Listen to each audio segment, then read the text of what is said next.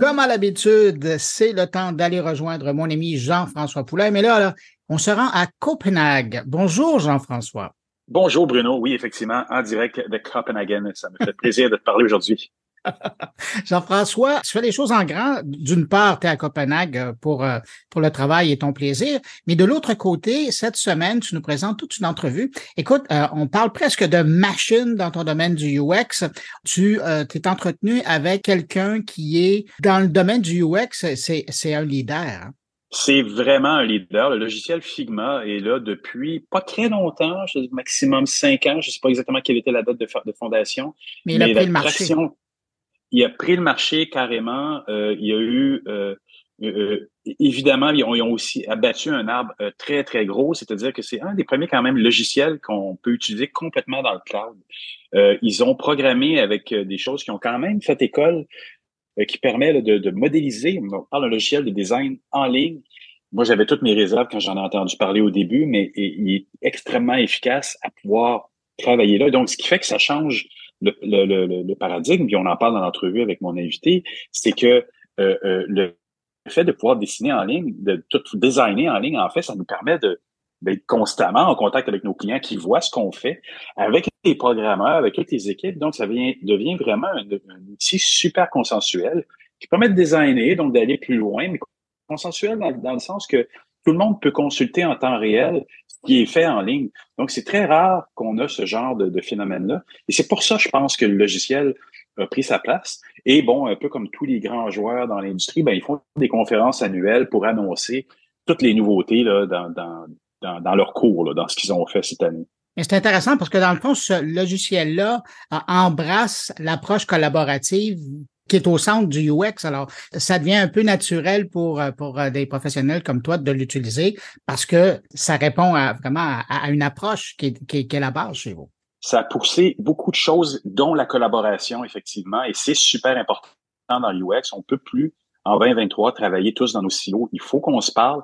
Et cet outil-là, euh, au, milieu de toutes les méthodologies qu'on a, dont on a pu parler dans les six dernières années du podcast, ben le logiciel, lui, vient prendre sa place dans cet aspect collaboratif qu'on a et il le fait vraiment, vraiment super bien. Et les annonces qu'ils ont fait en juin dernier, là, au solstice, comme notre invité va le dire, vont chercher l'audience qui était déjà très présente parce qu'ils venaient voir ce qui se faisait. Là, c'est les développeurs qu'on vient chercher avec un aspect dev complètement euh, à part, mais, mais intégré dans le logiciel qui permet aux développeurs de constater ce que le design produit comme code. Donc ça, c'est très, très fort parce qu'on vient chercher ceux qu'on doit nourrir le plus possible euh, de nos designs, c'est les développeurs, évidemment. Bon, là, on va préciser pour les gens qui nous écoutent que ce n'est pas une infopub, c'est pas une publicité, ils sont pas payés pour être avec nous. C'est parce que tous les deux, on apprécie leur, travail, alors c'est pour ça qu'on voulait en parler. Mais euh, donc, pour parler de Figma et, et de leur outil puis de leur nouveauté, tu t'es entretenu avec qui? Je me suis entretenu avec Alexia Danton, qui est designer advocate en bon français de France, qui est chez Figma France, et euh, qui, qui m'a parlé de tout ça, qui m'a expliqué toutes les nouveautés. C'était vraiment super intéressant. Alors, on va aller écouter ça euh, tout de suite. Puis moi, ben écoute, je te souhaite un bon séjour à Copenhague. On te retrouve là la semaine prochaine. Hein? Absolument, avec une nouvelle entrevue. Salut. Puis merci pour cette rencontre-là. Bye Bruno. Bonne semaine. Config, c'est le gros événement annuel de Figma. Euh, cette année, il a eu lieu euh, fin juin, pendant le mhm. solstice d'été, et c'est le moment où en fait toute notre communauté internationale se réunit. Alors cette année, c'était un peu spécial. Chaque année, on innove un petit peu sur les formats. Cette année, c'était moitié présentiel, moitié hybride. On était euh, à San Francisco, au Moscone Center, qui est un peu un, lieu historique de l'UX parce qu'on a eu les annonces, enfin, la sortie de l'iPhone par exemple de Steve Jobs en 2007, ça a été fait là-bas. Euh, et on a eu à peu près 8500 personnes sur place et on avait aussi des, milliers, des dizaines de milliers de personnes en, en, virtuel qui suivaient tout ça. On a eu deux jours euh, de conférences. On avait des, des speakers qui étaient, enfin le, le line-up était très impressionnant. Très intéressant. On était ouais et beaucoup beaucoup de présentations et de conférences vraiment intéressantes. J'invite tout le monde d'ailleurs à regarder les, les, replays sur YouTube euh, quand ils ont une demi-heure euh, ça ou là parce que qu'est-ce que même moi juste en re-regardant qu'est-ce qu'on apprend.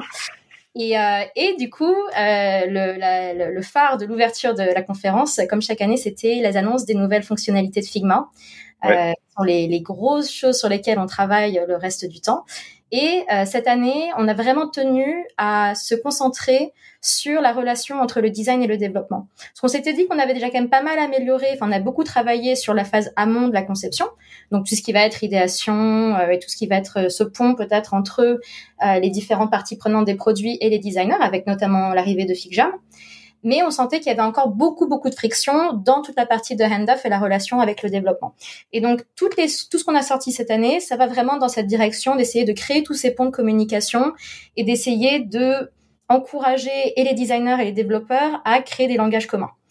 Euh, parmi les grosses euh, sorties, donc il y avait le Dev Mode, évidemment, qui euh, très attendu, très bas, attendu peut-être parce que je pense que c'était un peu plus une surprise, on n'en avait pas trop trop parlé euh, en, en, en, amont, mais qui, je pense, je vais changer énormément de choses, beaucoup de processus pour quasiment toutes les équipes parce que tout le monde a des équipes de développement.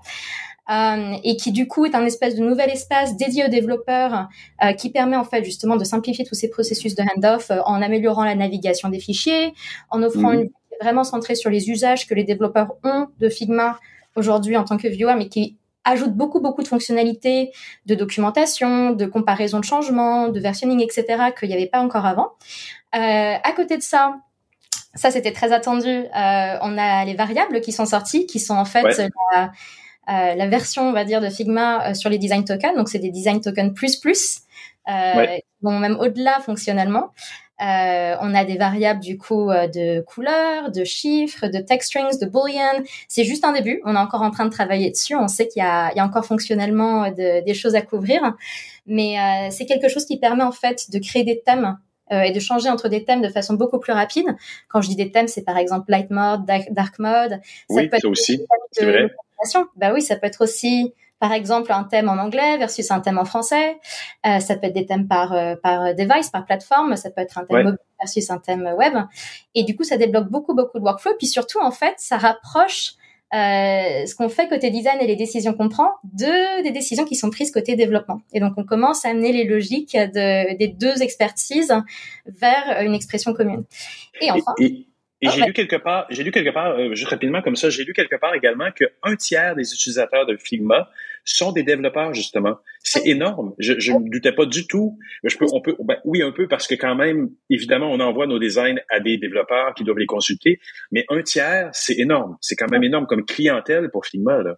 Tout à fait, tout à fait. Puis on voit bien qu'en fait, au final, le travail qu'on fait, il se fait pas en isolation avec juste les designers. Le travail qu'on fait, il se fait évidemment main dans la main avec les développeurs parce qu'on voit à quel point ils sont déjà impliqués, même sans pouvoir vraiment mettre la main dans les fichiers et en ayant beaucoup de pain points encore, euh, enfin avant l'arrivée du dev mode. Déjà malgré tout ça, ils étaient déjà très impliqués sur l'outil, ils étaient déjà très présents dessus. Alors peut-être qu'en termes de, de temps, c'est pas exactement les équivalences, mais en tout cas en termes de de de, bah, de l'intégration dans leurs usages de tous les jours. Moi, tous les développeurs avec front-end, j'entends, avec qui euh, j'ai travaillé, euh, ils connaissent tous Figma et ils, se, ils sont tous des opinions très fortes, par exemple sur euh, comment est-ce qu'un fichier Figma doit être euh, comment est-ce qu'ils peuvent trouver dans les etc.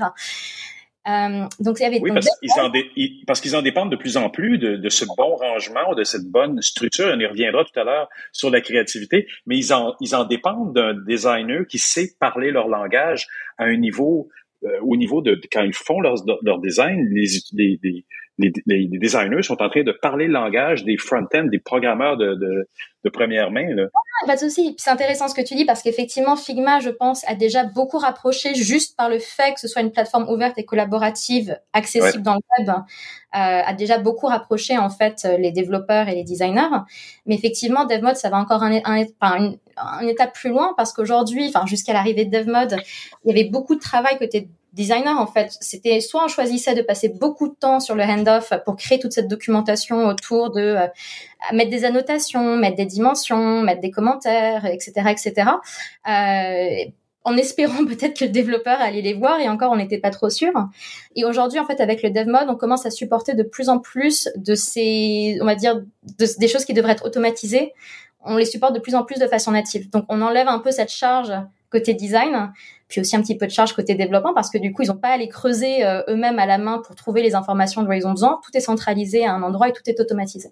Et, disons-le aussi, si c'est pas nécessairement un lien avec l'événement de juin, c'est aussi un logiciel qui a permis de, de, nous coller sur nos clients et, et, de forcer une nouvelle façon de fonctionner parce que on travaille littéralement sous les yeux de nos clients. Si pour ceux qui veulent bien travailler comme ça, à partir du moment où on donne l'adresse d'un design, le client voit nos petits, euh, nos souris se déplacer sur le design et voit évoluer. C'est rare que ça arrive quand même d'avoir un client qui vient nous, euh, nous espionner en temps réel, mais c'est tout à fait possible. Et c'est quand même une façon de fonctionner qui est complètement différente de ce que les agences nous ont habitués de mmh, voir. Mmh, mmh, et je pense que c'est très intéressant cette histoire de d'évolution de, de l'agence. Je pense, en tout cas, notamment en France métropolitaine, le, la culture agence a beaucoup beaucoup formé la relation que les, les gens et les grandes entreprises ont encore au design aujourd'hui. Et on est en train, très peut-être très légèrement, de changer ce paradigme, un peu comme comme tu le décrivais. Et je pense que l'arrivée en fait des, des, bah, des outils digitaux et du besoin de produire des produits digitaux euh, a changé énormément de choses parce que le j'ai avant de travailler dans le digital, même moi, je travaillais dans côté packaging, côté branding sur euh, des, des sujets plus industriels. Et en fait, même la, le rapport à la temporalité est totalement différent. Quand on travaille sur des produits physiques, on travaille sur euh, des, des, échéances sur une année, deux années, trois années. Enfin, on travaille sur des projets très très longs parce que le temps qu'on qu'on mette tout le monde dans la boucle, y compris les usines, on, on est sur des ouais sur des timings très très longs. Alors qu'en fait, dans le digital, euh, ça peut aller beaucoup plus vite. C'est cette notion euh, de d'évolution, cette notion d'itération qu'en fait, je pense, on n'avait pas avant. Parce que faire une itération dans un contexte industriel, ça coûte très cher. Ça coûte beaucoup de temps ça coûte beaucoup d'argent. Alors qu'en fait, aujourd'hui, sur du digital, cette itération, elle est totalement possible. Et non seulement elle est possible, mais elle permet en fait de faire beaucoup, beaucoup d'économies.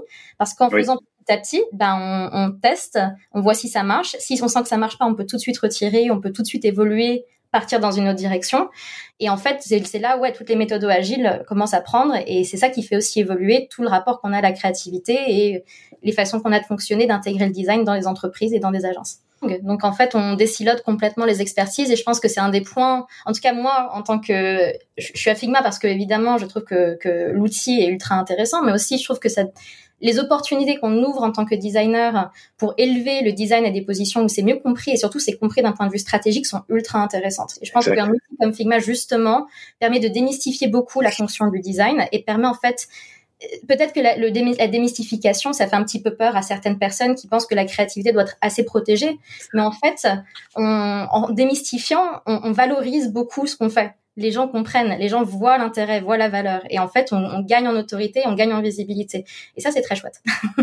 oui, euh, moi, je, je suis d'accord avec toi, en fait. Puis je, je, pense que cette créativité que certains disent avoir perdue à travers des outils comme Figma, on l'a gagnée en conversation avec les interlocuteurs. En tant que designer UX, euh, la vraie, le vrai problématique, le vrai challenge qu'on doit attaquer, c'est évidemment les besoins utilisateurs, mais c'est aussi comment il se, il se superpose avec les besoins du business et puis aussi les contraintes techniques qui existent parce que s'il y a du legacy dans le code, on peut faire le meilleur parcours utilisateur de tous les temps, mais il pourra jamais être exécuté. Et en fait, au final, comme tu disais, c'est ces, zones d'ombre. J'ai connu ça hein, au tout début de quand, quand j'ai commencé dans l'UX. Tout premier projet que j'ai fait, euh, une gigantesque refonte d'une fonctionnalité très importante dans une application mobile. Euh, j'ai fait un super parcours, j'étais très contente. Je me suis dit, l'utilisateur, il va avoir besoin de ces informations-là, là, là et là, à tel stade de son, de son parcours, de son expérience. Et en fait, je connaissais pas l'API et je connaissais pas, j'avais pas posé la question de c'est quoi les données qui étaient disponibles derrière. Et au moment d'exécuter, bah, les développeurs, ils ont pris les maquettes, ils ont rayé, on fait ça, on peut pas faire, ça, ça existe pas, ça, on peut pas faire comme ça. Et en fait, on a perdu énormément de temps derrière à essayer de revenir sur ce qui avait été conçu essayer de rétrofiter les contraintes et en fait du coup de faire faire des compromètres et du coup l'expérience qu'il y a eu au bout n'était pas forcément l'expérience idéale. Alors que si on avait inclus tout ça dans la réflexion dès le début, ce qui est fait une vraie organisation centrée produit normalement, bah, on aurait peut-être, euh, on aurait et gagné du temps et sauvé des frustrations, on aurait montré une meilleure image du métier de designer aussi, parce que du coup, euh, Parfois, c'est un peu ça qui fait notre notre réputation. Euh, et on aurait eu un meilleur, une meilleure expérience produit pour nos utilisateurs à la clé. Donc c'est tout bénef. Et je pense que voilà quelque chose comme DevMode dans Figma, il vient justement essayer un peu de nudge gentiment euh, les utilisateurs, les organisations vers une, enfin, vers une culture centrée produit. Et je pense même, même par exemple, on parle beaucoup des développeurs front-end parce qu'évidemment, on collabore avec eux le plus au jour le jour, mais toutes les parties prenantes. Et je pense que Figma, on, a beaucoup ça en tête et on se dirige vers ça, c'est-à-dire d'inclure non seulement les développeurs front-end, c'est une évidence parce qu'encore une fois, comme tu disais tout à l'heure, un tiers des utilisateurs actuels, on sait déjà qu'il y a ces, interactions quotidiennes qui se font. Mais effectivement, euh, des analystes d'affaires, euh, des développeurs back-end, évidemment, parce qu'ils ont un impact. Et toute cette architecture-là, peut-être qu'elle existe quelque part dans une source of truth, sur un, un, Confluence ou sur un autre outil, mais parfois on n'a pas forcément en tête où la trouver, comment aller chercher les informations, avoir tout le monde sur la même plateforme sur un board de type un FigJam, bah, ça permet tout de suite de, de savoir, enfin, ça amène ces conversations de façon beaucoup plus organique. Euh, et puis, je pense même euh, jusqu'à jusqu'à des expertises marketing parce que c'est pas tout de construire un bon produit, mais en fait derrière il faut que les gens qui parlent du produit savent de quoi il s'agit et savent en parler de la bonne façon à ses utilisateurs. Et malheureusement les designers on n'est pas on n'a pas nécessairement le réflexe de dire bon telle page doit faire telle chose doit appeler tel document tel document ou tel API ou autre. Là, j'ai vu qu'il y avait une connexion à travers le dev mode qui nous permettait de faire des liens avec Confluence, Jira, qui sont des outils de documentation utilisés par les analystes d'affaires. Est-ce que je me suis trompé en voyant ça euh, quelque part dans, dans le dev mode? C'est bien là? C'est le cas. Et c'est le cas, c'est le cas exactement depuis DevMode explicitement. Donc DevMode permet de faire des appels vers des plugins qui sont des plugins spécifiques à, à cette vue-là et du coup qui seront spécifiques bah, aux usages des développeurs, qui leur permettent de faire appel à des tickets Jira ou alors carrément de créer euh, des tickets Jira qui sont liés à des frames, donc à des, par mm. exemple, à des composants spécifiques ou à des maquettes spécifiques.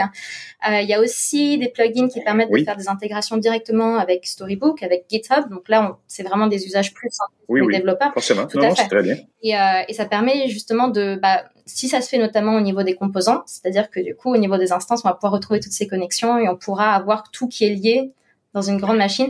Puis c'est sans parler euh, des API du coup de Figma qui permettront aussi de synchroniser une partie de la documentation qui peut exister déjà à de multiples endroits directement avec mmh. les composants, les maquettes qui sont qui sont concernés.